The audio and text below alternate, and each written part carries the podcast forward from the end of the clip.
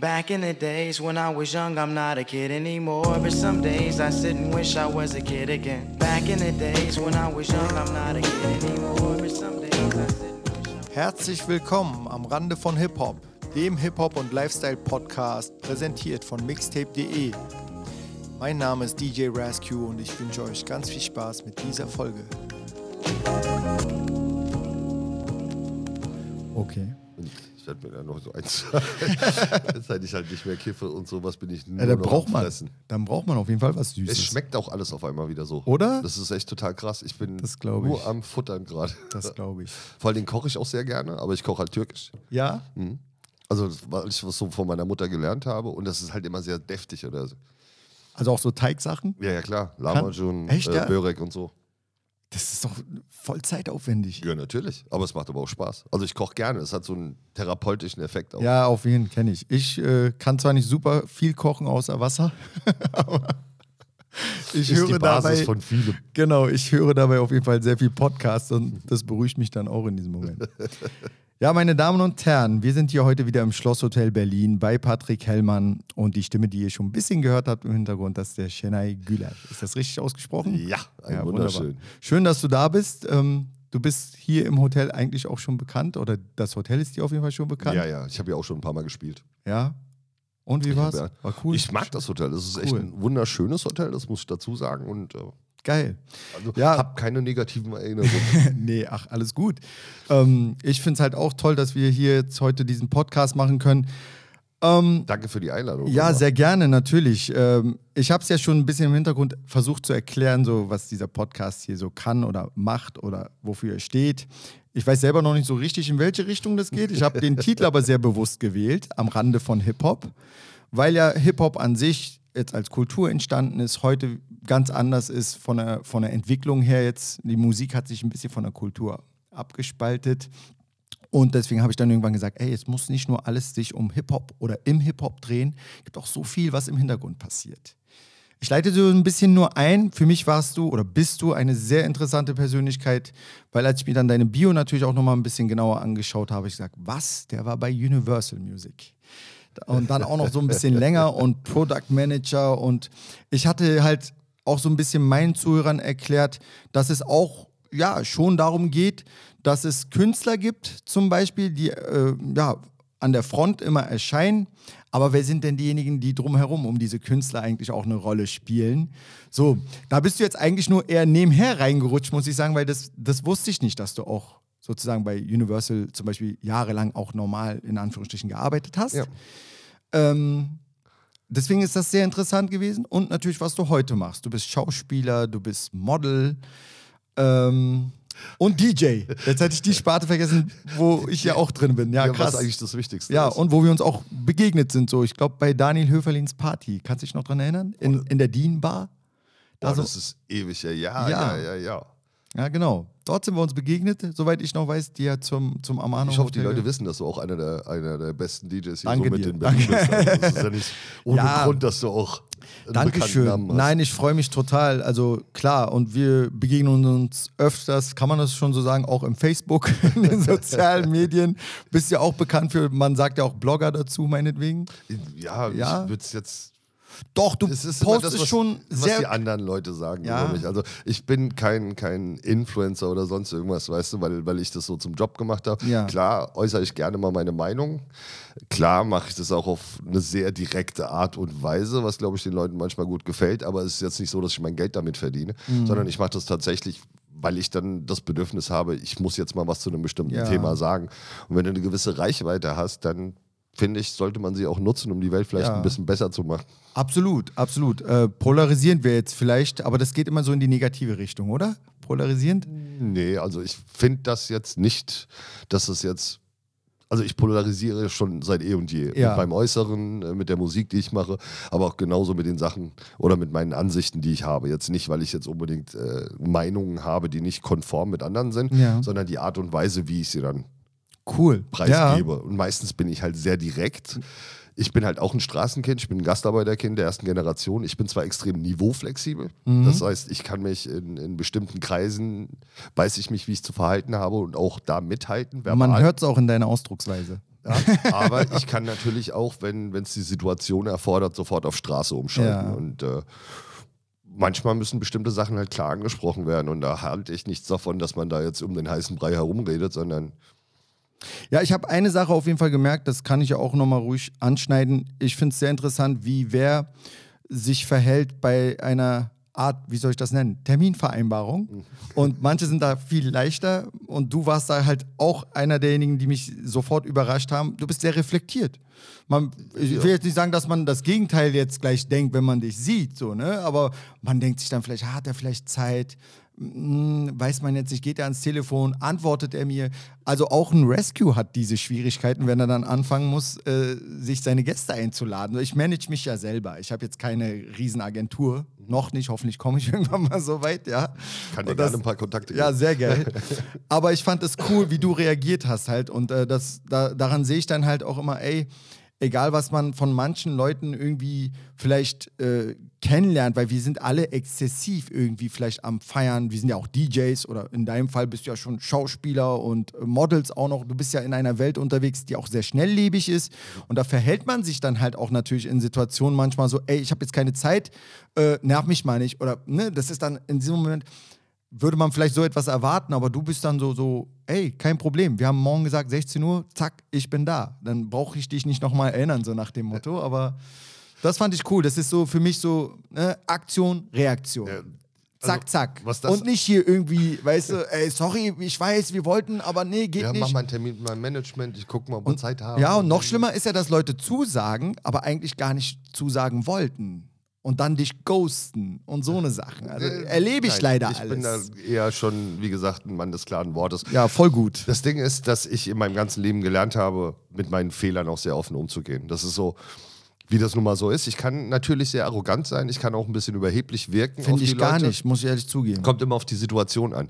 Aber die Sache ist, dass ich sehe das, also ich bringe den Vergleich immer wieder. Das ist wie mit den zwei Seiten einer Medaille. Hm. Und wenn die eine Seite so groß ist, ja, und jetzt sehr selbstverliebt oder arrogant oder überheblich ist, dann kann die andere Seite nicht kleiner sein. Das heißt, genauso selbstsicher, wie ich manchmal auftrete, genauso unsicher bin ich auch in anderen Momenten, was mich betrifft. Also ich hinterfrage mich ständig, bin ich ein guter Vater, bin ich ein guter Freund, war ich ein guter äh, Ehemann, war, also diese, diese Fragen quälen mich mein ganzes Leben lang. Und, ähm, und so gehe ich halt auch mit meinen Fehlern und, und mit allem anderen um. Das heißt, ich bin, ich bin da schon jemand, der auch wirklich direkt drauf antwortet und sagt, ja, ja klar, genau, in der Beziehung habe ich ein Problem, in der Beziehung bin ich ein bisschen scheiße, aber ich habe auch kein Problem damit zu sagen, hey Leute, ich bin der und der, ich weiß, was ich kann, Ja. ich weiß, was ich leiste.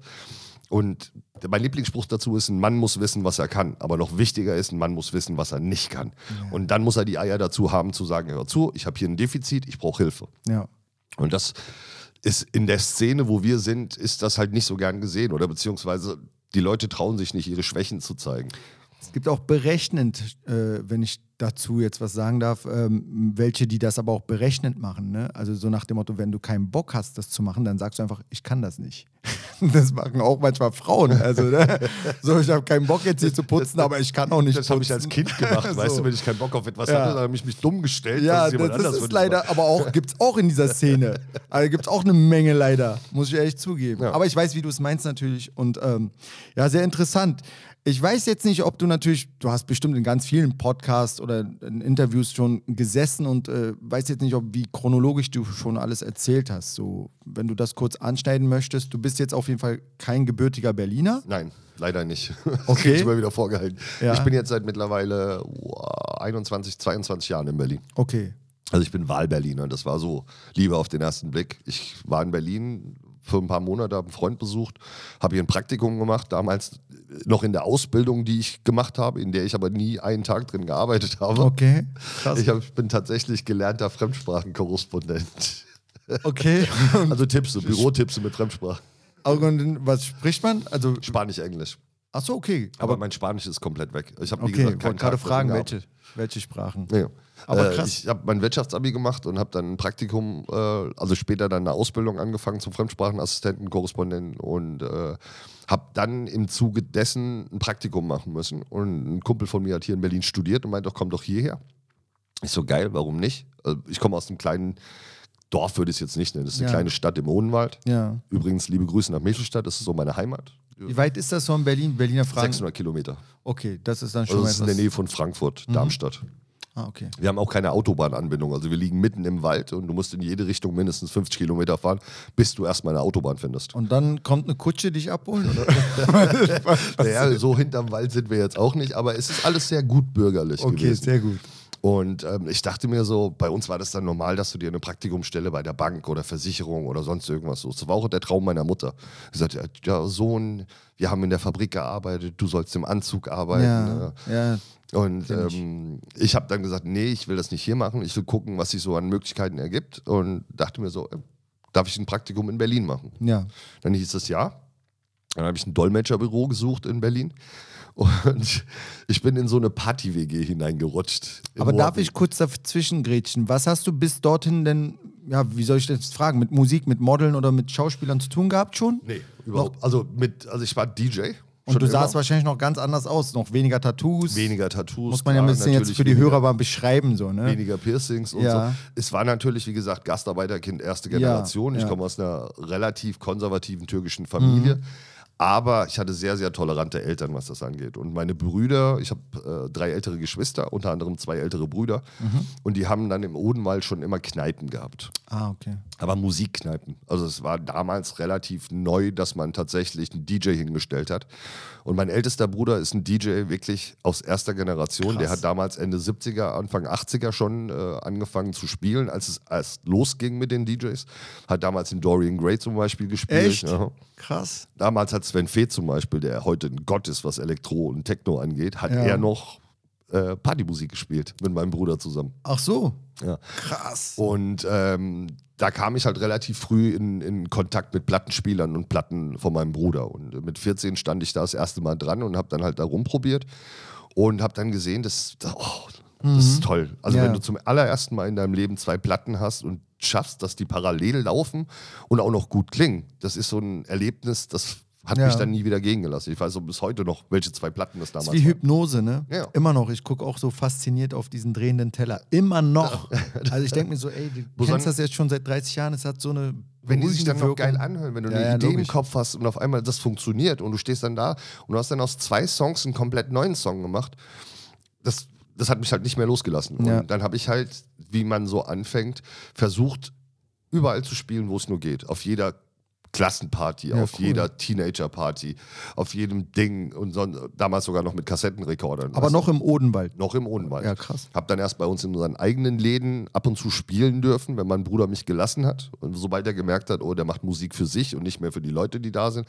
Auf dem Land ist das natürlich was Ja. anderes, weißt du, da kannst Ja. du nicht deine Elektroschiene oder sonst irgendwas fahren.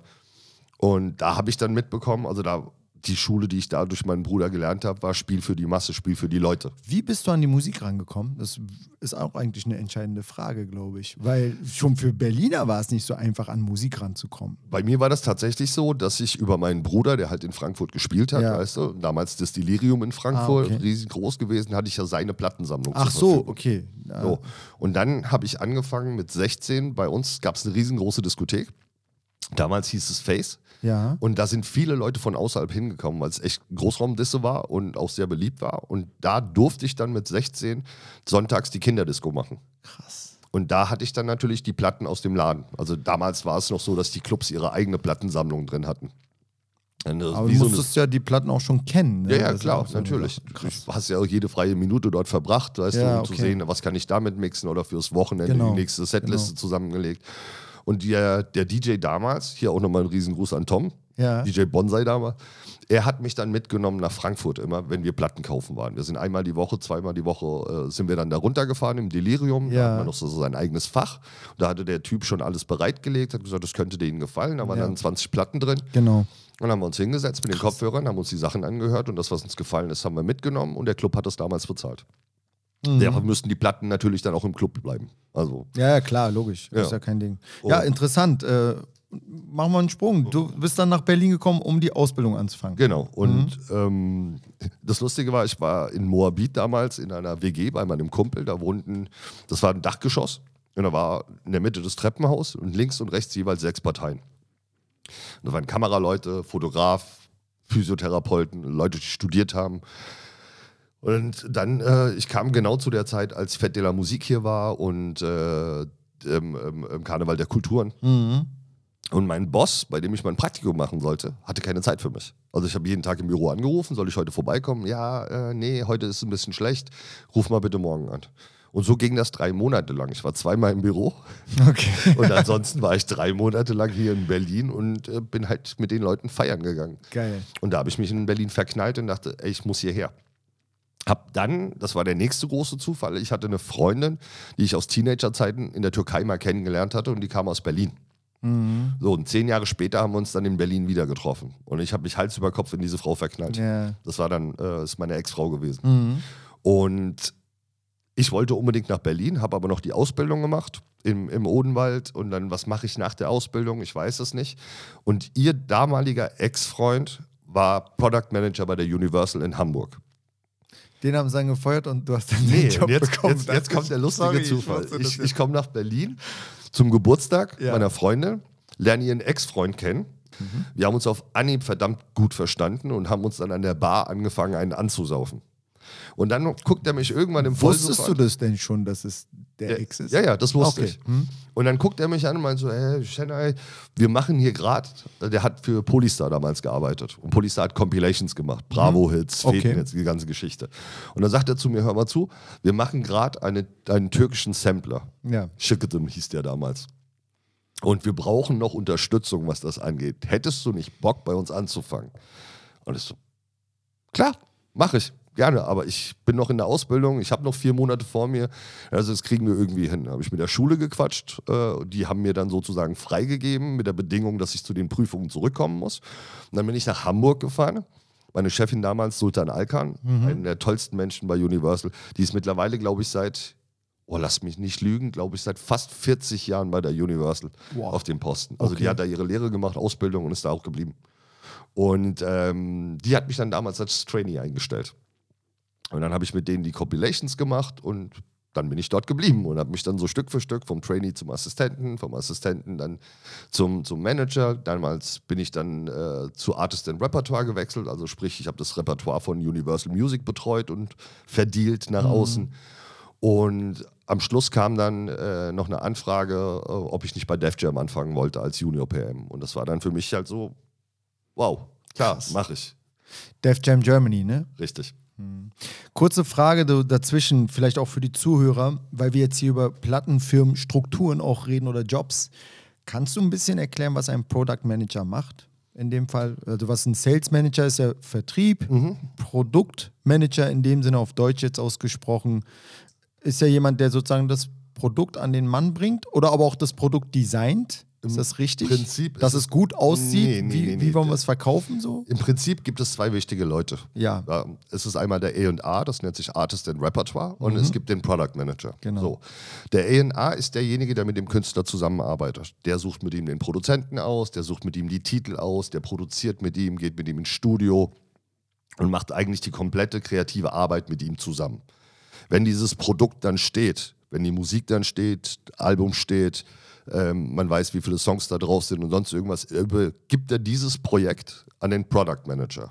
So, und der Product Manager ist jetzt dafür zuständig für das Marketing. Welche Fotos werden gemacht, welche Coverfotos werden gemacht, wo preise ich das Ding an, wo wird die Promo gemacht, wo schalte ich die Promo, welche Radiosender beliefere ich, was mache ich für Aktionen drumherum, um das Produkt bekannt zu machen? Vor VÖ, plant den VÖ-Termin und alles Mögliche und kümmert sich sozusagen um die Vermarktung des Produktes. Er ist im kreativen Prozess nicht so mit drin, aber er kümmert sich quasi ums Marketing. Das Ding ist da, das, das ist bei jeder Firma eigentlich gleich. Also ich hätte auch Würstchen verkaufen können. Das Marketing wäre dasselbe gewesen. Genau, richtig. Aber es ist ja ein bisschen, Entschuldigung, äh, ein bisschen interessant für mich jetzt auch gerade, das nur mal zu hören, dass das so separierte Aufgabenbereiche sind auch.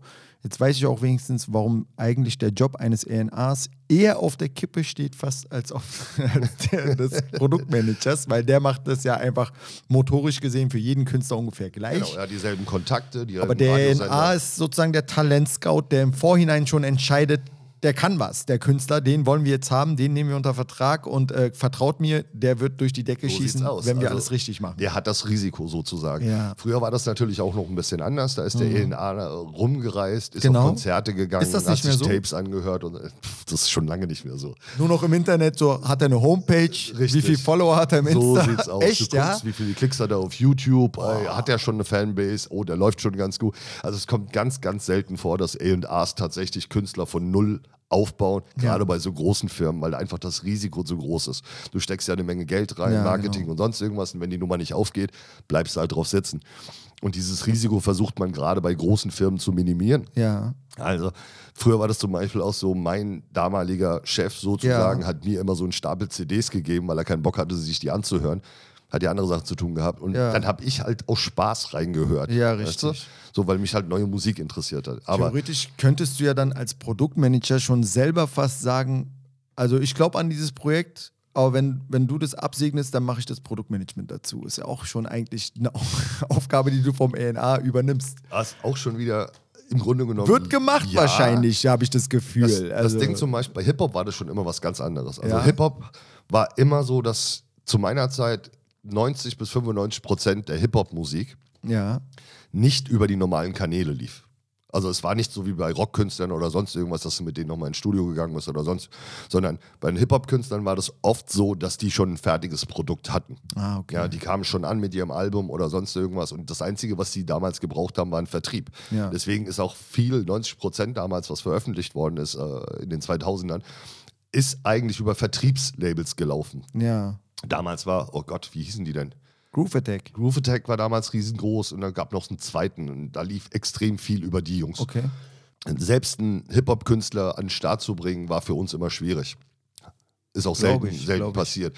Also ich weiß noch, so Massiv hatten wir damals, wir haben äh, Bushido damals gemacht, dann haben wir natürlich Sido gemacht. Mit Ja. Sido haben wir drei Goldalben produziert. Nur Sido oder Agro Berlin komplett eigentlich, oder? Wir haben, wir haben fusioniert mit Agro Berlin damals und haben natürlich auch die gesamten, Künstler von Agro Berlin mitgenommen. Ja. Damals Kitty Cat, Ja, äh, dann hatten wir Tony mit, noch mit dabei, Tony D.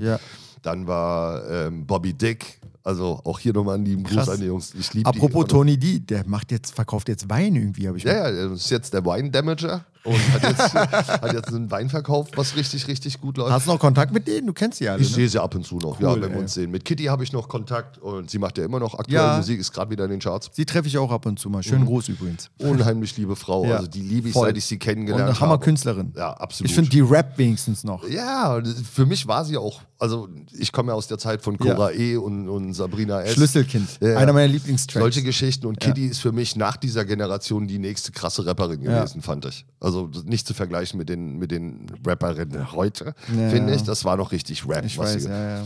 Also äh, LMS, Lutsch meinen Schwanz damals, einer der geilsten Nummern, Ja, weiß, ich habe es auch nie verstanden, warum sie sich so ein bisschen versteckt hat und zu spät äh, angefangen hat. Äh, Ich glaube, das hatte auch viel äh, hat mit sie der erklärt. Musikindustrie Habe ich zu auch schon alles gehabt. gesehen. Ja, ja, ich weiß. Ähm, ich habe das es ja ist live ekelhaft. mitbekommen. Ekelhaft gewesen, finde ich, äh, an vielen Stellen, wo Plattenfirmen, ja, kommen wir jetzt mal in so einen Painpoint, so, wo ich mir denke, ey, warum ist das so? Also, ich habe jetzt hier auch einige andere Gäste gehabt aus meiner Zeit. Ich war ja Radio-DJ auch.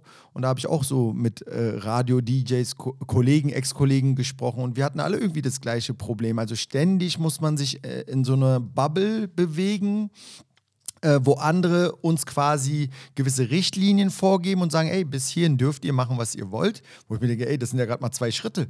Was ist denn mit den restlichen acht? Das ist der Grund, warum Hip-Hop nie großartig im Radio stattgefunden aber, hat. aber man hat gesehen, als gewisse Labels und gerade Agro Berlin als einer der ersten, wenn nicht das erste Label, ne, diesen Schritt gemacht hat und irgendwie alle Barrieren durchbrochen hat und plötzlich hat man dann jemanden plötzlich bei Stefan Raab gesehen. So in einer Show, wo man sagen würde, ey, wie hat er das dahin geschafft? Und danach sind ja die Türen äh, geöffnet worden für viele andere auch. Und ja, ähm, das war, Frankfurt war es damals 3P mit Moses und so. ja, musste man sich irgendwie verdienen, alles. Das will ich damit sagen. Und Verdienen nicht unbedingt. Ich meine, Hip-Hop war ja schon immer gut. Also gerade Jungs wie wir, Ja, du, mit türkischem ja, Hintergrund richtig. und sowas, wir haben das ja schon immer gehört. Aber, aber immer mit halt, Rebellieren so, ne? Es hat halt für, für die große Musikindustrie hat Ja. es keine Relevanz gehabt, weil du damit nicht rausgehen konntest. Du hättest ja alles ausbieten müssen, weißt du, in den Ja, Songs, was richtig. da war. Also, es lief nicht im Radio. Aber diese Angst ist immer noch da. Ja, natürlich. Aber es ist mittlerweile salonfähig geworden. Mittlerweile kannst du es bringen, weißt du? Mittlerweile darfst du schlimme Wörter sagen und Ja. so. Jetzt bringt's Geld. Weißt du, jetzt hast du einen riesen Markt dafür, weil wir wiederum Kinder gekriegt haben, Ja, unsere Kinder das hören. Es ist jetzt ein riesen Markt aufgemacht worden dafür, was früher ein Nischenprodukt war. Und wenn Geld fließt, dann werden auch Türen aufgemacht. Das ist Ja, völlig das normal. stimmt. Und früher war halt das Problem, du hast einen geilen Song gehabt, du hast den aber nicht ins Radio gebracht, weil das, äh, der sagt jetzt fünfmal Ficken in dem Song, weißt du, ich, ich kann den Song nicht bringen. Ja, ich kann den richtig. im Radio nicht spielen. Oder ich kann den im Fernsehen nicht auftreten lassen, weißt du, wenn der irgendwas von Hurensöhnen und sonst irgendwas singt. Ja, richtig. Heute ist das gang und gäbe. Ich meine, das ist, gehört jetzt zum normalen alltäglichen Slang Ja. dazu, der Jugend, dass die halt sagen, "Hör, du bist ein Hurensohn. Das hättest du mal früher zwischen uns sagen können, weißt du? Da hätte einer einmal Hurensohn gesagt Ja. und dann hätte es geklatscht. Aber es gibt immer noch ein paar Kleinigkeiten, äh, also was heißt Kleinigkeiten? Kleine Unterschiede zwischen Rap, muss man sagen, und Deutschrap. Weil Rap, also was heißt Deutschrap? Ich meine damit Hip-Hop, weil im Endeffekt vieles Gesungene ist jetzt dieses blöde Wort, ne? Salonfähig.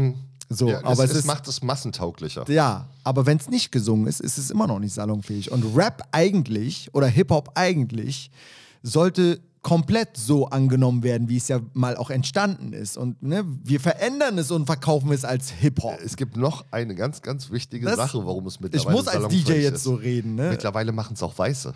Ja, das gut. ist so, jetzt sind auf einmal, äh, ich meine, es gab es damals auch, damals kamen dann äh, die Fantastischen Vier oder äh, Jazzkantine Ja. oder was weiß ich. Auf einmal fingen weiße, privilegierte Jungs an, weißt Ja. du, auch Rap zu machen. Und das hat dann auch die Türen, weißt du, für, für den Markt ein bisschen aufgemacht, wo ich gesagt habe, oh, guck mal, das ist jetzt auch was, das kann auch mein Sohn hören, weißt du, das ist so, das, das wurde dann, wie gesagt, von der Straße, von, von dem Untergrund, von den Assis, sage ich Ja. jetzt mal, von uns Havaks, Ja. weißt du, die es vorher gehört haben, auf einmal in einen Bereich reingeschoben, wo auf einmal andere Leute, oh, der Beat ist aber lustig. Oder Ja. so, das, es wurde dann, es wurde dann für die, für die Masse ein bisschen schmackhafter gemacht. Man musste sich nicht mehr wie ein Assi fühlen. Wer, wer, ich frage mich, wer hat es schmackhafter gemacht? Und da, da bin ich auf der Suche nach dem Täter so. Weil ich will wissen, ist es die Plattenfirma oder ist es der Künstler? Ich kann nicht mehr unterscheiden, muss ich sagen. Also ganz ehrlich, ich meine, Fantastischen Vier, die haben die Tür für Ja, echt du bist eine jetzt, Menge ja, weiße du Rapper bist jetzt, aufgemacht. Du bist jetzt sehr weit zurück natürlich. Ich rede ja immer noch von der Agro-Berlin-Zeit noch so, die ja noch als real äh, galten in der Deutschrap-Szene so und natürlich auch noch die ersten waren, die so Wörter wie Hurensohn und keine Ahnung was benutzt haben im salonfähigen Bereich so. Und ich finde, alles, was jetzt kommt, wenn wir jetzt noch weiterführen, das ganze Thema, ja, KMN-Gang zum Beispiel oder Haftbefehl auch, und die beiden schon alleine kann man nicht vergleichen. Ne? Haftbefehl ist einfach Wort, da hast du wenig Autotune und Gesang. Ne? Und KMN ist ja gefühlt nur Gesang. Sprechen tun sie ungefähr das Gleiche. KIZ?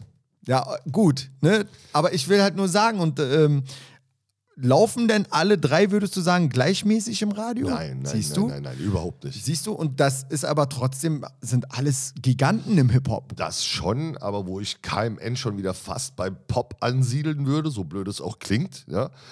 Und es das ist hat- interessant gerade. Echt? Ja, die KMN-Gang hat schon sehr viel Pop-Einflüsse drin. Weißt du, was Hast du gerade KIZ gesagt oder KMN? KMN. Ah, okay. Ja, KIZ auch schon. Also die Ja. haben auch schon so lustige Pop-Songs gemacht. Ja. Weißt du, was zwar schon Rap ist, Ja. aber halt viele Pop-Elemente auf einmal. Was ich sowieso geil finde, wenn Musik miteinander vermischt wird, finde ich sehr geil. Ist ja auch gut. Aber bei Haftbefehl war zum Beispiel zum allerersten Mal, was ich mitbekomme, dass auf einmal wirklich Leute, die mit Rap und Hip-Hop nichts zu tun haben, weißt du, wirklich Leute im Anzug oder im Polunder, die am, am Wochenende im Golfclub saßen, auf einmal äh, rumgeschrien haben, ja, Chabos wissen, wer der Ja, Babo genau, ist. genau. Also das hatte dann auf einmal eine Akzeptanz oder die Leute fanden sich dann auf einmal cool, wenn sie Ja, sowas gehört richtig. haben. Ich habe auf Partys die Nummer gespielt, Ja. ja, wo wirklich Leute Aftershow-Party in Abendgarderobe im Smoking auf einmal anfangen zu moschen.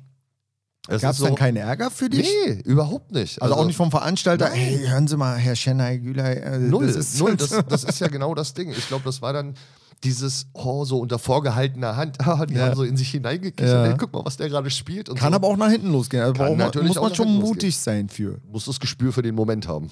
Aber das ist nicht anderes, zum Beispiel, wenn ich auf einem Abend merke, okay, die Leute steigen gerade auf Rock ein, Ja. dass du dann Rage Against the Machine spielst, Ja, richtig, weißt du, und die ja. Leute rasten vollkommen aus. Oder dass du äh, ähm, ähm, Nirvana spielst. Das sind Songs, die gehen in bestimmten Situationen einfach. Und so war das dann auf einmal mit Rap. Du hast auf einmal Songs gehabt, was die aus dem Untergrund so hochkamen und so viele Leute gefeiert haben, dass auf einmal andere Leute mitfeiern wollten. Die wollten auch auf einmal cool sein, die nichts mit der Szene zu tun hatten. Weißt du, was mir gerade auffällt, ist, ähm, ich glaube, dass im Hip-Hop dass äh, die, ja, die Gefahr oder die, das Aggressive dem Menschen näher äh, äh, erscheint als im Rock oder Pop halt logischerweise, weil da weiß man, auch die harten Rocker in Anführungsstrichen, ich will jetzt nicht, ne, ich, ich sage jetzt mit sehr viel jetzt äh, Distanz so, aber ich habe das Gefühl, da weiß man, dass das so geschauspielert ist. Du, wir kennen jetzt keine in dem Sinne äh, langhaarigen Gitarrenspieler, die irgendwie aggressiv sind im privaten Leben, glaube ich. Nee, du hast eher diese Aber Leute, wenn wir die einen das Rapper hören- zerstören oder so. Weißt du, Sex, Rax und Rock'n'Roll, die so auffällig. Aber nicht dieses Gefährliche, da hast du recht. Das meine ich, also man hat keinen ähm, ähm, ängstlichen, oder wie sagt man denn, äh, Berührungsängste, so rum.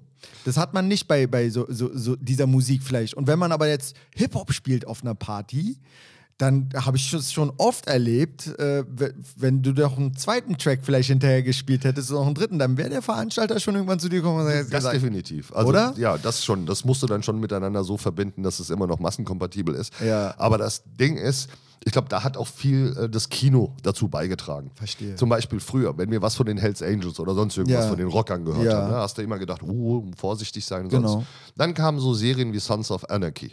So, und auf einmal findest du die Leute geil, mit Rockern Bilder zu machen. das stimmt. So. Und dasselbe ist zum Beispiel passiert, als ich bei vier Blocks gespielt habe. Früher sind Leute aus diesem Genre zu keinen öffentlichen Filmgalas oder sonst irgendwas eingeladen worden. Als vier Blocks durch die Decke gegangen ist, ne, wollte jeder auf einmal Fotos mit uns machen. Auf einmal war Kida, Massiv, sonst in aller Munde und so auf Veranstaltungen eingeladen worden, wo sie uns früher an der Tür abgewiesen hätten. Stattdessen springt jetzt irgendwie, was weiß ich, ich ohne jetzt mal was zu sagen, aber eine Iris Berben oder sonst irgendwas und sagt er, ich will ein Foto mit dir haben. Ist schon sehr klischeehaft alles, ne? So, ja. Leider. Man, das ist, äh, ja, auf der einen Seite ist es natürlich cool, weil die Akzeptanz dadurch größer Ja. wird ja, und man sich mehr mit diesem Thema beschäftigt. Auf der anderen Seite ist es natürlich auch eine scheinheilige Nummer, Was glaubst du, woran das liegt, dass man vorher nicht schon eingeladen wurde auf solche Nummern? weil man Angst hatte vor den Leuten, ganz einfach. Man hat gedacht, oh, Man hatte auch aber nicht grundlos Angst. ja nicht nur Angst, aber es ist auch dieses Image. Man wollte halt mit der Straße nichts zu tun haben. Man hat gesagt, Drogendealer, das sind gewalttätige Leute und, und was weiß ich. Man wollte keinen Kontakt mit solchen Leuten haben. Jetzt ist es salonfähig geworden, wo man dann sagt, oh ja, mit einem Kratar, das Ja, beste Ding. Also der richtig. Typ hat, wie gesagt, saß im krass, Knast, ja. dieses Ja. Goldding. Ja. Das war die größte Promonummer, die du dir vorstellen kannst für einen Gangster-Rapper. Und das war er ja damals. Und heute? Interessant ist trotzdem, jetzt muss ich halt das, die Idee oder diese Sache so ein bisschen weiterführen, dass ich im Background aber auch wahrnehme, dass man mit gewissen Leuten aus der Filmindustrie oder auch Musikindustrie immer cool sein muss oder auch zusammenarbeiten muss, die halt nicht diesen migrantischen Background haben. Sonst komplett migrantisch kommst du da auch nicht durch. Nee, nein. Musst Das du, ist, du, ne, es- jetzt diese Szene Real Talk. hat seine eigenen Regeln. Also die halt so. Medienbranche an sich hat schon seine Regeln und bis zu einem bestimmten Grad musst du auch mitspielen. Ja, richtig. So. Aber du entscheidest immer noch selbst, weißt du, zu, zu welchen Regeln oder zu welchen Regeln du Ja sagst und welchen Nein. Manchmal dauert es dann halt ein bisschen länger. Ja. Aber dann bist du kredibiler oder beziehungsweise glaubwürdiger. Und manchmal machst du halt alles, um zu sagen, ich will jetzt erfolgreich sein, koste es, was es wolle. Also wenn der das sagt, mache ich das. Es kommt immer darauf an, wie viel bist du bereit von dir selbst herzugeben, um für deinen Erfolg was zu haben. Und einige Leute haben echt Scheiße gefressen auf dem Weg nach Ja, oben, weißt stimmt, du? ja, dann hat sich irgendwo halt ausgezahlt. Richtig. Und einige Leute haben sich den Erfolg mehr oder weniger erkauft, indem sie halt, wie gesagt, Mhm. bestimmte Systeme ausgenutzt haben für sich. Problem wird es dann nur, wenn du versuchst, aus diesem System auszu auszutreten und zu sagen, jetzt bin ich aber wer Ja. jetzt. Und dann wirst du halt nicht mehr für ganz voll genommen. Ich sage das oft mit, mit Leuten. Vetternwirtschaft Ja. ist das dann. In Ich sage das oft mit Leuten zum Beispiel aus dem Trash-Bereich.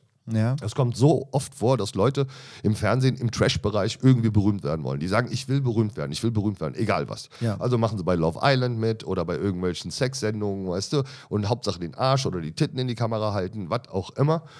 Und dann haben sie es geschafft. Dann sind sie, haben sie einen gewissen Bekanntheitsgrad erreicht. So, jetzt willst du aber in die nächste Liga. Du willst jetzt mit richtigen Schauspielern, ernst genommenen Leuten, sonst willst du was machen. Die wollen aber nicht mehr mit dir.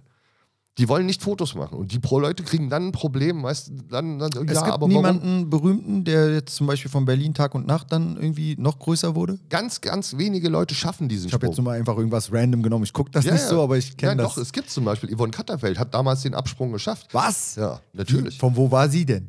Yvonne Katterfeld war früher dachte, sie bei war, immer, GZ. sie war schon immer Sängerin. Nein, die war bei GZSZ damals als Schauspielerin, Ach ja, als stimmt. Darstellerin und dann hat sie tatsächlich damals noch mit dem äh, Für dich schiebe ich die Wolken weiter, was Ja. Eko damals für sie geschrieben hat. Okay. Und hat es dann als Künstlerin, als Sängerin geschafft, wurde dadurch bekannter und hat dann andere Rollen Ich dachte, das war bekommen. Dieter Bohlen. Nee, Dieter Bohlen hat das Ding produziert, geschrieben hat es aber Eko. Ach so, gut. Aber Dieter Bohlen hing da mit drinnen. Ja, ne? ja dann genau. weiß ich es ja doch noch richtig. Und ähm, das Ding ist genauso, wenn du Pornofilme produzierst, ja, Ja. und du irgendwann richtige Filme machen willst. Ja. Einer von 10.000 schafft das tatsächlich, Ja, diesen das- Sprung. das und das begreifen Markt. diese Leute nicht. Aber je älter du wirst, weißt du, umso mehr Anspruch hast du an dich selbst. Du willst ja irgendwann ernst genommen werden von den Ja, Leuten. natürlich. Wenn du aber deinen Stolz schon vor zehn Jahren verkauft hast, um bekannt zu werden, Ja. dann dauert das. Dann nehmen dich die Leute nicht ernst. Und in bestimmte Kreise kommst du dann auch nicht rein. Warst du nicht auch irgendwo bei, weiß nicht, Big Brother? Ich habe Ich, ich habe keine Ahnung. Au, Autsch. Ey, ja, tatsächlich war das so, dass ich vor zwei Jahren, Ja. als Corona anfing. Also äh, so war das auch jetzt nicht gemeint. Ich, nein, nein, als du, wie schon gesagt, ich stehe Ja. dazu. Ähm, ich habe mein ganzes hab Leben lang gesagt, ich mache verfolgt. keinen Trash. Ja. ich habe mein ganzes Leben lang gesagt, alles, was ich nicht mit meinem Stolz vereinbaren kann, will Ja. ich nicht machen und ich Ja. tue nicht alles, um berühmt zu werden. Ich wollte Ja. sowieso nicht berühmt werden, Ja. sondern das kam. Das Leben ist mir passiert. Mhm. Ich bin fotografiert worden, dann sind die Fotos durch die Decke gegangen, dann habe ich Anfragen für Werbespots bekommen. Durch die Werbespots habe ich dann Anfragen für Filme bekommen, aber ich habe auch nicht alles gemacht, sondern wenn es passt, wenn ich Ja, dazu logisch. stehen kann, dann mache ich das. Und bis dahin warst du ja schon jemand.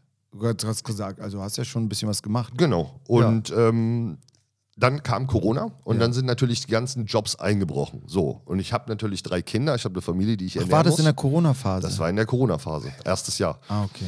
Und dann kam das Angebot. Ich habe äh, eine Anfrage gehabt vom Dschungelcamp, da stand ich irgendwie auf dem Zettel und habe dann äh, über einen Freund den Kontakt zu Promi Big Brother bekommen und die dann mich total interessant fanden und mir dann ein Angebot gemacht haben. Ja. Und ich habe dann drüber nachgedacht und dachte, hey, scheiße, du hast gerade keine Jobs, die zahlen echt eine gute Gage. Du bist schon so lange in der Medienszene dabei, machst du es einfach. Also Ja. ich, es wäre zu arrogant gewesen, Ja. um auf das Geld zu verzichten. Wie gesagt, ich klar. muss ja meine Kinder irgendwo Ja. ernähren. Ich dachte, vielleicht bringt das auch ein bisschen Publicity, machst du's. Ich glaube, die Beweggründe, Entschuldigung, äh, manche Beweggründe, sage ich jetzt mal, die dann zu tief vielleicht auch in, in das Privatleben ragen, die gehen ja auch die Öffentlichkeit nichts an. In dem Sinne. Also das Ich habe nie ein Geheimnis draus gemacht, dass ich Ja. das wegen dem Geld gemacht habe. Ja.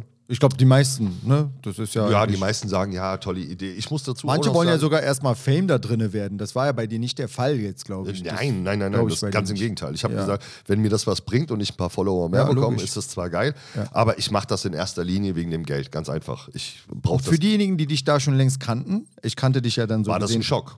Also die meisten meiner Freunde haben gesagt, warum machst du das? Und ja, die haben das natürlich dann auch verstanden. Das ist aber sehr primitiv, finde ich, äh, so einfach direkt so empört zu reagieren. Also ich habe nicht so reagiert, sag ich ehrlich. Ich, hab- ich, ich gucke so, ich sag so, ey, den kenne ich. Oh, meine Ex- also ich bin so da auch voll jungfräulich bei Ich hab- sowas. ich hab das Ganze- den kenne ich und ich habe da nur positive Vibes gehabt, weil ich weiß, wie du halt auch im Facebook bist, wenn man mit dir sich so unterhält. Du hast ja gar keine negativen Energien eigentlich. Also selten, selten. Ich versuche eher ein Sonnenschein zu sein und Ja, die Leute positiv also- zu beeinflussen, wenn ich irgendwo rausgehe. Ja. Na, das Ding war, ich habe tatsächlich erstmal mit meinen Kindern gesprochen, also mit Ja. meinen, äh, und mit meiner Ex-Frau und äh, meiner Frau, die sagt, hört mal zu, so und so sieht's aus. Ja. Was haltet ihr davon? Und die haben halt mir abgeraten davon, haben aber auch verstanden und haben gesagt, hör zu, wenn du auf das Geld angewiesen bist, dann mach's. logisch, dann ja. mach's. Und meinem ältesten Sohn musste ich versprechen, einziger Deal war, Papa, du bist nicht peinlich. So, versprochen. Ich sag, achte Sehr darauf, gut. dass ich nicht peinlich werde. Ja. Und ähm, dann dachte ich mir, okay, Promi Big Brother, also Big Brother ist auch mit einer der ältesten Formate, was es in diesem Fall gibt, Okay. Reality-Formaten. Er sagt, machst das. Ja. Jo. Soweit, so gut. ich habe es Okay. gemacht und äh, wurde dann tatsächlich eines Besseren belehrt. Also ich war dann da drin. Ich habe ja auch vorzeitig aufgehört. Also Mhm. Ja. ich bin rausgegangen, habe auf Ja. viel Geld verzichtet. Ja. Weil ich es einfach nicht mehr konnte. Das war so, ich habe mich da drin nicht wohlgefühlt, ich habe gemerkt, wie meine Seele da drin zerbricht. Ich habe mitbekommen, in was für eine Schiene ich da drin gedrückt worden bin, also Mhm. was nach außen verkörpert worden ist, wie ich sein soll. Ja, okay, ich war verstehe. der frauenfeindliche Moslem, ich war der aggressive Ausländer, ich war der, der äh, hysterische und, und was weiß ich. Und die Leute hatten dann am Schluss Angst vor mir, dass ich da drin irgendjemandem was tun kann. Und Ja, dieses Bild wurde nach außen verkörpert. Ja, das ist ja dann auch kein Schauspielern mehr, äh, was man äh, einem, einem Schauspieler aufdrückt, also kein Image mehr, was man einem Schauspieler aufdrückt, sondern das ist ja Real Life so ein Genau. bisschen. Und Deutschland hat darüber diskutiert, Ja, ob ich nee, da das drin ist- irgendjemandem was tun könnte. Nee, das ist und ja das ging mir dann einfach zu weit. Weil ich muss ehrlich dazu sagen, das, was man von mir gesehen hat, dieser Ausraster, das war ich. Das war absolut ich. Da Mhm. Ja. will ich auch nicht schönreden. Ja. Was die Leute aber nicht kapieren ist, das waren von 24 Stunden am Tag fünf Minuten, an denen ich mal ausgerastet bin. Und das ist halt, wenn mir jemand auf den Sack geht oder wenn jemand respektlos, wenn jemand falsch oder, oder sonst irgendwas ist, dann sage ich meine Meinung dazu. Geht mir jemand auf den Sack, dann Ja, kläre ich logisch, das auch. ja. Weißt du, und dann versuche ich das auch direkt zu klären und dann gehe ich halt mit meinem Temperament auch mal hoch. Und so diese Szenen wurden dann halt zusammengeschnitten. Oh, ist Ich so- kam am Ende raus und habe mir auf YouTube einen Zusammenschnitt von mir angeguckt, sechs Minuten lang, wie ich ausraste. Sechs Minuten lang. Danach habe ich mich selbst gehasst, Alter. Also ich kann verstehen, dass die Leute dann ein gewisses Bild von mir haben. Das Problem ist nur, was ist mit den restlichen 23 Stunden und 55 Ja, Minuten? richtig, Die haben nicht mitbekommen, wie harmonisch wir da drin waren, dass wir gemeinsam gesungen haben, dass ich für die Gruppe gekocht habe, Ja. dass ich Leuten geholfen habe und dass wir uns wirklich so gut verstanden haben. Das haben die Leute gar nicht mitbekommen. Ich weiß jetzt nicht genau, was da alles vorgefallen ist. Es war jetzt wirklich Zufall, dass ich jetzt auf einmal den Titel dieses, äh, dieser Sendung einfach ra- Nur kurz, rausgeschmissen um habe. abzuschließen, Ja. nie wieder in meinem Leben werde ich Trash machen. Ja, Nie wieder in meinem Leben werde ich so ein Format machen und äh, das, ich kann auch jedem, der, der sich als, als, als ernstzunehmender Künstler irgendwo etablieren möchte, ja, sagen, lass die Finger von Trash. Ey, ich glaube, das ist auch richtig, also, wie soll ich das erklären? Es ist sehr, sehr wichtig, glaube ich, dass wir, wir haben nur dieses eine Leben. Wir können nicht alles richtig oder falsch in dem Sinne machen. Wichtigste ist, wir lernen daraus, glaube ich so. Und ähm, du bist für mich ein sehr gerader Typ. Das finde ich voll cool, so voll Danke behindert, dir. das zu sagen, aber ist doch so. Also wir sitzen hier, wir mögen uns. Und ich glaube, ähm, sofern die Leute, denen kann man es ja eh nie recht machen. Du sagst es ja selbst. Also im Endeffekt äh, machst du das hier, dann hast du diese Partei, die dagegen ist. Machst du das, dann hast du die andere Partei wieder, die dagegen ist. Im Endeffekt, weißt du, mir war es immer nur wichtig, meine Kinder, was Ja, denken die ja, über mich? richtig, So, deren Meinung ist mir wichtig und ich muss mir abends immer noch im Spiegel ins Gesicht schauen können. Das war mir extrem wichtig. Eines der wichtigsten Dinge, die ich in meinem Leben gelernt habe, ist, dein Stolz ist das Letzte, was du verkaufen kannst. Ja, das klar. allerletzte. Selbst wenn du, und ich war schon unter einer Parkbank, ich war schon ganz unten, ne? Und wenn du deinen Stolz schon früh für irgendeine Scheiße verkauft hast, ja, Ja. und der Fame nachlässt und die Aufmerksamkeit nachlässt, der Erfolg nachlässt, bleibt dir nichts mehr außer deinem Stolz. Ja, das stimmt. Und wenn du den verkauft hast, hast du danach gar nichts mehr. Ja, das stimmt. Nee, boah, ich krieg grad Gänsehaut. ja, ich krieg grad Gänsehaut. Also, und dann wirklich zum Abschließen dieses Thema. Ähm, ich finde halt immer, nur, immer wieder faszinierend, dass das Muster irgendwo überall fast gleich ist. Also gibt es ja auch andere Künstler, jetzt, ich will jetzt kein Name-Dropping in dem Fall machen, weil das halt wirklich, jeder hat so da seine Geschichten. Aber was das Krasse ist, ähm, dass die Leute einen so lange auch irgendwie provozieren, bis man dann halt diese sechs Minuten hat, die du gerade beschrieben hast. Das sieht auch keiner. Du hast zwar jetzt die andere Seiten beschrieben, dass du nett warst, dass du gekocht hast, Spaß hattest mit den Leuten und so. Davon, das erwarte ich schon gar nicht mehr von den Leuten, ja, dass die das noch irgendwie sehen. Aber dass die ihre, ihre teilweise ihr eigenes Verhalten auch nicht erkennen, wie, was dazu führt, dass man dann vielleicht irgendwann mal ein bisschen emotionaler reagiert an manchen Stellen oder übers, über die Grenze hinausschießt, wie man so sagt. Das Problem ist, es ist immer eine Wechselwirkung, die stattfindet. Und äh, niemand geht da irgendwie rein, um zu sagen, so, ich bin jetzt hier der Böse und, äh, und jag euch jetzt alle oder so. Quatsch. Nee, also mir war klar, dass ich natürlich mit meinem. Also das aber Prozedere für bei solchen Fernsehsender ist, man, ja, ist man sofort gefundenes Fressen. das Ding ist, bei, gerade bei so Formaten, zum Beispiel bei Promi Big Brother, ist Ja. natürlich eine gewisse Auswahl von Leuten, die da reinkommen. Du hast die junge, aufstrebende Influencerin, Ja. die ein bisschen sexy ist. Du hast äh, eine, eine alte Sportlerin oder einen alten Sportler, von dem schon ewig niemand mal was gehört hat. Das war in den ersten Folgen ja nicht so, das, oder? Nee, das Prinzip früher war eine ganz andere. Das Richtig. Prinzip war früher. Achso, Promi. Big Brother ist nochmal anders, ne? Genau, Promi Big Brother ist Extreme, anders. die auf aufeinandertreffen. Und da wird jedes Klischee versucht man zu erfüllen. Ja, man versucht richtig. natürlich irgendwie den Paradiesvogel, das war, Ja, hatten wir eine Transe, dann hatten wir ein junges Mädel, Influencerin, die unbedingt bekannt werden wollte und ständig ihre Brüste in die Kamera hält. Dann eine Künstlerin, von der man schon lange nichts gehört hat, die das Geld vielleicht braucht und wieder zurückkommt. Dann ältere Personen, weißt du, die man nicht mehr kennt, ein gewisses Alter. Und du hast natürlich auch einen Bad Boy drin. Ja, richtig. Das solltest du sein. Das war ich. Ich war der tätowierte DJ aus Berlin mit äh, ausländischen Wurzeln. Es war schon klar, dass ich ein bisschen für Krawall sorgen soll. Ja, das wurde dir jetzt vorher nicht gesagt, aber du weißt schon, welche Rolle du, du da drin irgendwo Hattest du hast. selber dieses Gefühl? Ja, als ich da reinkam, war mir schon klar, wen, wer, wer ich da drin bin. Was? Ey, es ist doch voll. Es ist doch so, so billig, so klischeehaft. Ja, man versucht halt so viele verschiedene Möglichkeiten, Charaktere in einen Raum zu setzen, die es gibt. Und dann schafft man eine Situation, die die Menschen unter psychischen Druck stellt. Ob das jetzt Wassermangel, ob das jetzt Tabakmangel, ob das Essensmangel, Schlafmangel ist. Man versucht die Leute psychisch so äh, an ihre Grenzen zu bringen, dass Ja. dann natürlich eine Reaktion kommt. Ja, logisch. So, und jeder reagiert halt anders auf bestimmte klar, Sachen. Natürlich. Genau diese Situationen sind halt die, die dann gesendet werden. Bitte entschuldige, dass ich auch so tiefgehend jetzt frage, weil ich versuche mich selber auch in manchen Situationen dann einfach nur zu reflektieren und zu entdecken, weil ich kenne das irgendwie, wenn ich auf Schickimicki-Partys, so nenne ich die jetzt einfach mal, ja, ähm, als DJ weiß, gebucht werde kommt. zum Beispiel, habe ich so diesen Drang danach, trotzdem meine Hip-Hop-Klamotten in Anführungsstrichen äh, äh, zu tragen, weil ich habe jetzt, ich bin jetzt nicht voll tätowiert. Ich habe jetzt nur links und rechts einen Ohrring, das ist vielleicht das Einzige, was vielleicht auffällt. Ansonsten aber trage ich halt gerne meine Longsleeves, so immer noch wie man Hip-Hop vom früher kennt, würde ich fast behaupten. Oder mal ein Cappy oder sowas, ja, beim Auflegen. So, ähm, aber dann merke ich, wenn ich nicht rede und so, so einfach meinen konzentrierten DJ-Blick habe am DJ-Pult, traut sich irgendwie keiner an mich ran so. Und erst wenn dann so die ersten Gespräche entstehen, dann heißt es plötzlich, "Ah, Sie können ja aber richtig gut Deutsch sprechen. ey, das ist so schlimm, oder? Dass man mit so einem Image zu kämpfen hat.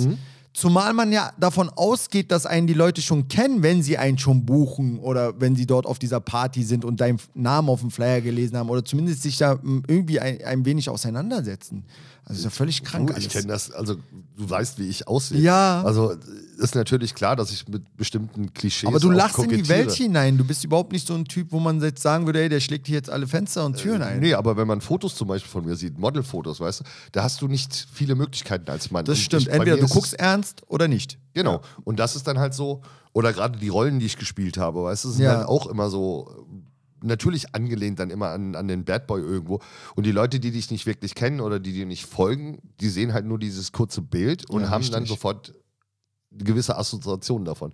Ich habe das immer wieder, immer wieder, dass Leute halt oft auf mich zukommen, Fotos mit mir machen wollen und dann total begeistert sind, weil ich Warum, so nett bin. Wie ist das denn für dich, wenn du jetzt bei solchen Sachen, gerade klischeehaften Sachen, dann auch zusagst am Ende? Zwar geht es auch um Geld, aber bei vier Blogs hast du jetzt auch sozusagen eine eher bösere äh, Ich Rolle. spiele da gerne damit. Also es ist ja nicht ohne Grund, dass ich so Ja. aussehe. Ich kann ja auch so sein. Ja. Das ist ja ich bin Okay. nicht gerne so, aber ich kann natürlich auch Ja. den Bad Boy raushängen lassen. Ja. Wenn mir jemand auf den Sack geht, dann Ja, ja, äh, klar, kann sich logisch. das relativ schnell ändern. Also es ist nicht so, dass mein Äußeres nicht mein Inneres widerspiegelt, aber es ist Mhm. Ja. halt nur ein Teil von mir. Vielleicht kein Teil, den ich mag. Ich bin nicht gerne böse. Ja. Ich bin aber jemand, der schon äh, sagt, hör zu, hier gibt es eine Grenze. Wenn du Ja, die logisch. überschreitest, Ja. dann tut's weh. Dann Ja, kann es auch mal wehtun. Und das, ich finde das jetzt nicht schlimm. Weißt du, das ist, geht um meine Familie, um Mhm. Ja, meine logisch. Kinder. Ja, es ja, gibt klar. bestimmte Grenzen, die einfach, da hat man Respekt zu Mhm. haben davor. Und so lange ist alles in Ordnung. Ansonsten bin ich doch gerne der Liebe und der Nette. ja, logisch. Wenn ich auf eine Veranstaltung komme, zum Beispiel, ich zum jetzt als äh, Beispiel Cinema for Peace. Ja. Ne? Und dann kommen die Leute in Abendgarderobe und Smoking. Ja. Ich liebe das ab und zu auch mal einen Anzug zu tragen, aber trotzdem möchte ich noch ich bleiben. Ja, also habe ich dann einen Totenkopf vielleicht auf der Seite oder ich habe dann äh, eine krasse Frisur oder Ja. also irgendwas spiegelt mich dann schon wieder. Ich Ja. mag es dann nicht komplett mich zu verkleiden, sondern Chennai muss immer mit drin sein. Ja, cool.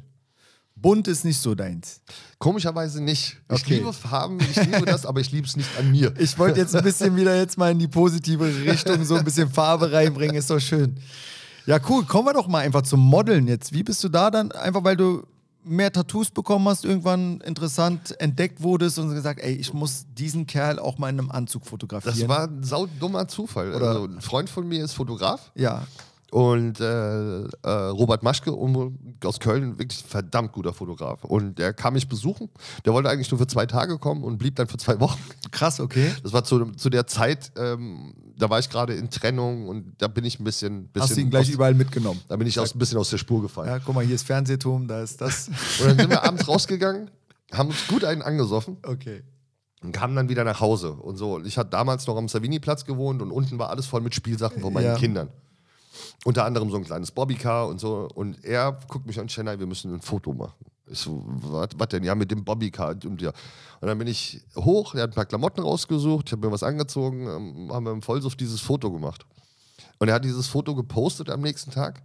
Und eine Woche später hatte mein Telefon nicht mehr aufzuklingeln. Da kam so, sag mal, äh, hattest du Lust auf äh, Werbefotos und hast du eigentlich eine Agentur oder was? Ich, wie, warum Agentur? Was, wieso, weshalb? Was wollt ihr von mir? Ich bin DJ. Und ähm, dann fing ich an, die ersten Fotos zu machen. Also Robert ist maßgeblich mit dran schuld. Dann ähm, Manuel Cortez, weiß nicht, der Schauspieler. Er Ja. hat früher auch sehr viel fotografiert, ist auch ein verdammt guter Fotograf. Ich weiß nicht, warum er das heute nicht mehr macht. Der hat dann für seine Modekollektion damals Fotos von mir gemacht und so bin ich dann da auf einmal reingerutscht. Cool. Also es war kein, ich wollte nicht als Model groß durchstarten, ich war Ja. DJ. Ich wollte einfach auflegen und habe dann gemerkt, oh, das, irgendwie komme ich damit ganz gut bei den Leuten an.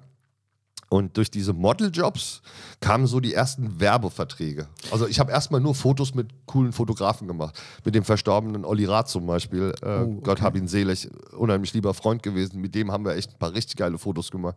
Und diese Fotos haben, haben dann dafür gesorgt, dass ich eine gewisse Medienpräsenz hatte. Und dadurch habe ich dann Anfragen für Werbeshootings bekommen. Wirklich. Ich habe für Uniqlo damals Fotos gemacht, für Coca-Cola. Krass. Für, äh, für Adidas, glaube ich, habe ich mal, also waren echt viele Sachen dabei. An vieles erinnere ich mich gar nicht mehr. Das ist, Ja. weil, weil das für mich nie so eine Relevanz hatte. Ja. Und ähm, durch diese Werbefotos sind dann auch Werbefilme auf mich aufmerksam geworden. Und durch diese Werbefilme sind dann auf einmal Filmeproduzenten auf mich aufmerksam geworden. Ich habe jetzt nie alles gemacht, weil ich gesagt habe, ich bin DJ, Leute. Und Das die machen mach auch irgendwann mehr. mal Partys aber und brauchen einen DJ. So sieht's aus. Siehst du? Und so schließt sich dann der Kreis irgendwie. Ja, krass. Aber bis heute sage ich immer, ich bin DJ. Das ist in erster Linie das, was ich mache und was ich am Ah, liebsten okay. mache. Aber alles andere nehme ich gerne mit, wenn es passt, wenn, wenn die Sympathie stimmt und, und wenn die Sachen stimmen. Ich habe zum Beispiel nach vier Blogs auch die Anfrage gehabt für Dogs of Berlin. Habe mir das vier Wochen lang überlegt. Ah, okay. Hab mit dem Chefcaster dann auch noch einen Termin gehabt zum Kaffee und dann habe ich meine Frau gefragt. Dann so, was hältst du davon? Ich habe kein gutes Bauchgefühl bei der Sache. Und dann Ja. sagt er, dann mach's nicht. Und äh, ich habe dann schweren Herzens abgelehnt. Ja. Bin im Nachhinein aber sehr froh, dass ich es nicht gemacht habe. Weil? Ich fand, ich fand die Serie Nicht grottig. so, ja, die war nicht so. Das, war, stimmt. ey, Ich also, habe auch reingeguckt und ich muss sagen, ich habe es nicht mal geschafft, bis zum Ende zu schauen. Also- ich habe mir das alles reingequält. Ich habe sechs, sieben Folgen sogar geguckt. Vier Blocks war noch sehr nah an der Realität dran. Ja? voll gut. Ja. Also da und Dogs of Berlin hat von Berlin und von der, von der Szene hier ein Ja. Bild gezeichnet, was so lächerlich war. Allein diese rote Linie, da rege ich mich heute noch drüber auf. es hatte so eine Tatort-Dings. Fand als ob jemand in Berlin rumläuft und eine rote Linie zeichnet, weißt du, über die Polizisten nicht drüber laufen darf. Was war denn das bitte für eine, für eine, also wer denkt sich so einen Scheiß aus? Und vor allen Dingen, dann ist tatsächlich so, die ersten Jungs machen den Schritt Polizisten über diese Linie drüber und zack, stehen zwei Havaks da und sagen, was machst du hier? Ja, also, ey, ganz ehrlich, Leute, die Berlin nicht wirklich kennen, ja, und, und diese Berichte nur über Berlin, die denken doch tatsächlich, das ist, das ja, ist das hier. stimmt. Das stimmt. Ja, gut. Also in der Hinsicht äh, gebe ich dir vollkommen recht. Vier Blocks, muss ich sogar sagen, hat mich als gebürtiger Berliner, oder wie wir immer sagen, Waschechter, hat mich auch schon wirklich an meine Grenzen gebracht sogar. Und deswegen fand ich auch, vier Blocks war sehr, sehr authentisch so. Ähm, da gebe ich dir recht. Ähm, du warst bei vier Blocks in der ersten Staffel, richtig? Mhm, genau. Und äh, wo warst du da nochmal? In allen Teilen? Nee. Äh, in drei Teilen von Drei sechs war ich dabei. Ja. Und danach aber auf diesen ganzen Aftershow oder wie sagt man hier, Filmfestspielen und äh, Ja, wo war die halt auf eingeladen einigen waren. eingeladen und war auch natürlich auch vorher schon auf vielen. Äh, aber durch vier Blogs hast du natürlich viele Türen eröffnet bekommen. Ja. Was für mich noch so ein sein Pusher war, war damals die Enterprise-Werbung. ah, okay. Diese Enterprise-Werbung sollte ja nur drei Monate laufen. Da die aber so gut angekommen ist, lief sie drei Jahre.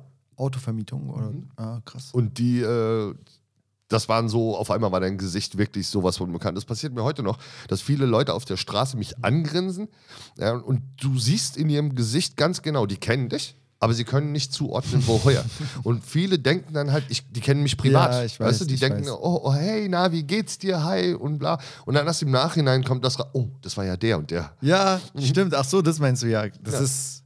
Und das, das hat mein Gesicht so dermaßen bekannt, und das ist bis heute noch so, dass mich selbst Promis auf Aber du grüßt ja auch wahrscheinlich jeden zurück. Ja, und- natürlich. Wenn Obwohl du auch nett selber mir ihn ist. nicht kennst. Nö, das ist, mit meiner Freundin ist es zum Beispiel extrem, weil die dann immer ist auch fragt, so Schatz, wer geil. war denn das? Ich so, sei mir nicht böse, ich weiß es nicht. Und das passiert mir halt, ja, was, Ja, das was ist ich so fünfmal am Tag. Das ist auch nicht böse gemeint. Wenn Ja, jemand nett natürlich. zu mir ist, bin ich natürlich auch Ja, gerne logisch. nett. Aber selbst Promis, das ist das Witzigste, selbst Promis, du, die, zu denen ich ausschaue, und die ich auf Veranstaltungen treffe, haben das Gefühl, mich schon zu kennen. Ja. Und sie kommen auf mich zu und sagen, hey, lange Ich nicht gesehen. Ja. Und so, wo du dann denkst, ja, wir kennen uns. Also ich sag da nichts, ich lasse es dann einfach laufen. Cool. Was sind so, weil wir reden jetzt schon eine Weile und äh, ich merke, es ist auch brennend interessant, so alles gerade, das direkt von dir zu erfahren. Ähm, was sind so die nächsten Projekte? Kann man das mal so fragen? Hast du irgendwie was gerade demnächst oder habe ich dich jetzt hier einfach hergelotst?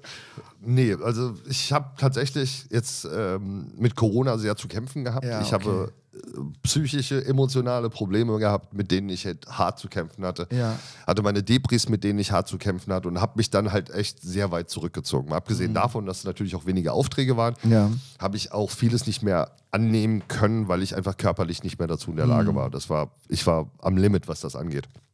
Habe mich dann zurückgezogen und habe erstmal versucht, wieder gesund zu werden. Und ähm, ich habe jetzt wieder angefangen durchzustarten und lustigerweise ist das wie ein Knall bei mir gewesen. Also du triffst die richtigen Entscheidungen und auf einmal sagt dir das Schicksal, hey, war der richtige Weg und dann kommt auf einmal ein Job nach dem anderen. Ja.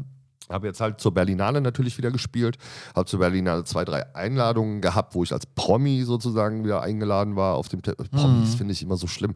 Also ich, ich kann das über mich selbst eigentlich so nicht sagen. Ich bin ein Türke von der Straße Ja. mit einem gewissen Bekanntheitsgrad, aber andere sagen das ja. halt, dass sie ich sehe deine. Gänsefüßchen-Bewegungen dazu, ähm, aber jetzt für die Zuhörer.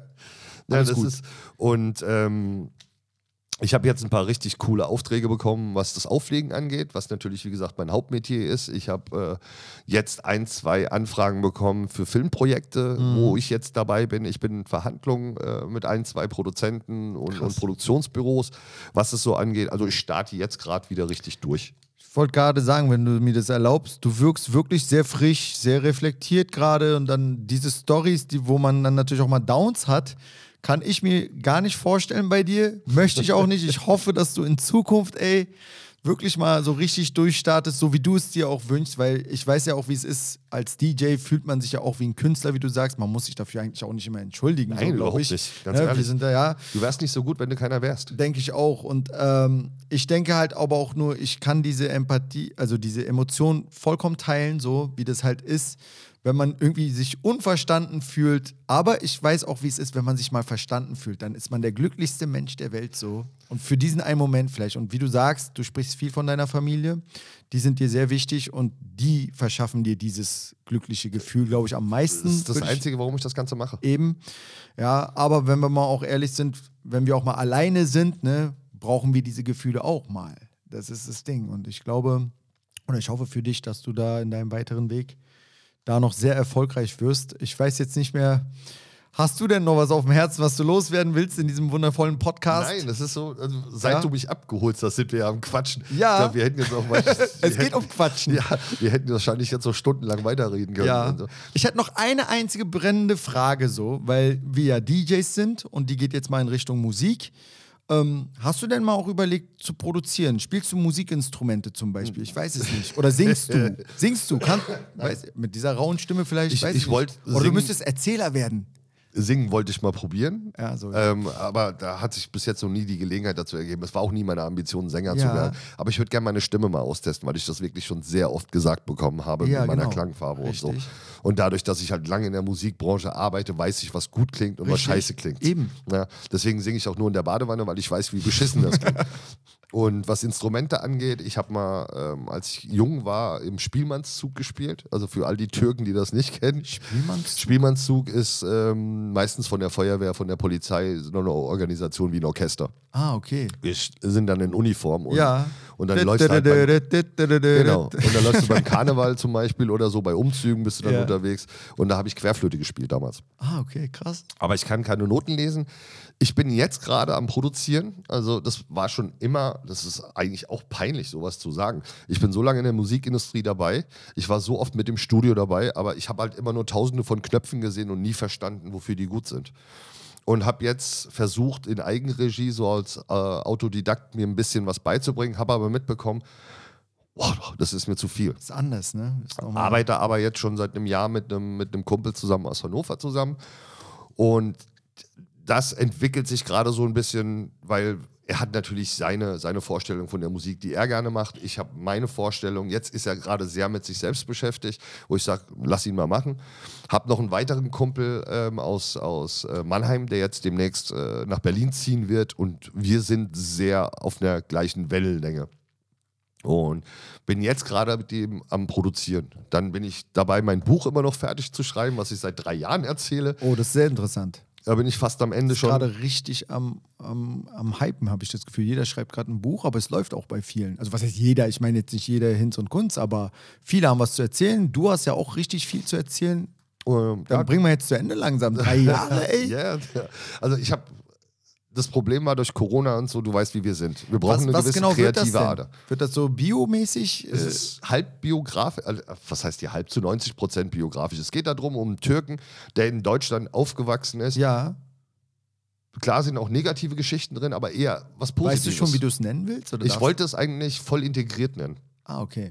Weil es, hat, es gibt so viele Geschichten von, Ja. von Ausländern, die sagen, oh, es war so hart und ich war Ja. auf der Straße und Ja, alle waren genau. Rassisten. Und ich wollte mal ein Gegenstück dazu bringen und sagen, hey Leute, ich bin auch in Deutschland aufgewachsen ne? und ich hatte Glück. Ich hatte wirklich Glück. Ich habe viele Möglichkeiten Mhm. bekommen. Ich bin von vielen akzeptiert worden. Natürlich habe ich auch Rassismus erlebt. Frauen, die sich von mir trennen wollen, Ja. weißt du, weil die Eltern ist nicht ja, wo. ja, ja. Also solche Geschichten. Aber in erster Linie hatte ich halt wirklich ein lustiges, ein erfülltes Leben. Obwohl ich aus zwei Kulturen kam. Weißt du, zu Hause war halt strikt türkische Konservative. Ich und, weiß schon ganz genau, was du sagen willst. und auf der anderen Seite halt sehr deutsch gewesen. Man fühlt sich in der Türkei manchmal schon als größere Ausländer als hier in Deutschland. Ja, wir werden in beiden, beiden Ja. Wir sind ja lange in beiden Generationen, also Kulturen Ja, nicht akzeptiert. Also in der Türkei waren wir die Deutschländer, Richtig. in Deutschland waren wir die Habaks, Ja, die Ausländer. Das ist wirklich so. Und wir sind tatsächlich Hybriden. Ich bin weg davon zu sagen, ich bin Türke oder Mhm. Deutsch. Wir sind richtig. Hybriden. Wir sind eine komplett neue Generation Absolut. Von, von Ausländern oder Deutschen, die es hier gibt. Und mir war es halt mal wichtig, mal was zu schreiben, was lustig geschrieben ist, was wirklich auch witzige Anekdoten aus meinem Leben hat, aber von einem Türken, der eigentlich großartig nichts Schlechtes über Deutschland zu sagen hat, weil Deutschland hat mich zu dem gemacht, was ich bin und hat Ja. mir die Möglichkeit gegeben, das machen zu können, was ich war. Und ich finde es schade, jetzt irgendwo in einem Buch nachzutreten und sagen, alles waren Nazis, alle waren scheiße. Nee, das ist ja. Ich hatte das sowieso. Also, es gab viele Türken, die zum Beispiel durch ihr beschissenes Verhalten mir mein Leben schwer gemacht haben. Weil die Leute gesagt haben, "Hä, guck mal, der ist auch Türke. Mhm. Ja, logisch. Obwohl es immer nur so eine kleine Gruppe war. Ja, Oder richtig. in der Schule zum Beispiel. Weißt du, Dicker, du schwänzt die Schule, du hast keine Ahnung von den Hausaufgaben, du bist scheiße in Mathe, aber deine einzige Entschuldigung ist, der Lehrer ist Rassist. Ja, richtig. Und das, ja. sowas kann ich nicht ab. das ist auch zu plump halt. Ne? Ja, weil es auch den richtigen Rassismus, weißt du, einfach, einfach lächerlich macht. Weil die Leute glauben dir nicht mehr, wenn du dann wirklich sagst, hey, der Typ ist Rassist, weil du ja wegen jedem Scheiße sagst, Ja. der ist Rassist. Das stimmt. Das stimmt. Aber das würde jetzt nochmal eine andere Tür aufmachen. weißt du, eigentlich wollte ich hier jetzt super lächelnd und fröhlich aus diesem Podcast raus. Ähm, lass uns gerne hinter dem Mikro nochmal weiterreden. Ja, wir können ja mal einen zweiten Teil irgendwann Oder machen, so. falls die Leute es wirklich Ey, interessiert. super lieb und nett. Ich kann nur nochmal Danke sagen, dass du hergekommen bist extra. Danke für die Einladung. Also Ja. ich finde es toll, überhaupt das Interesse an meiner Person. Ich bin dann immer so ein bisschen baff, warum sich die Leute für mich interessieren. Ähm, kann mich nur bedanken. Ach, absolut. Ich habe zu danken. Dann danke, dass du da warst und äh, Danke. bis Danke. bald. Ich freue mich, wenn wir uns wiedersehen. Ciao. Tschüss, Leute. Am Rande von Hip-Hop wurde euch präsentiert von mixtape.de.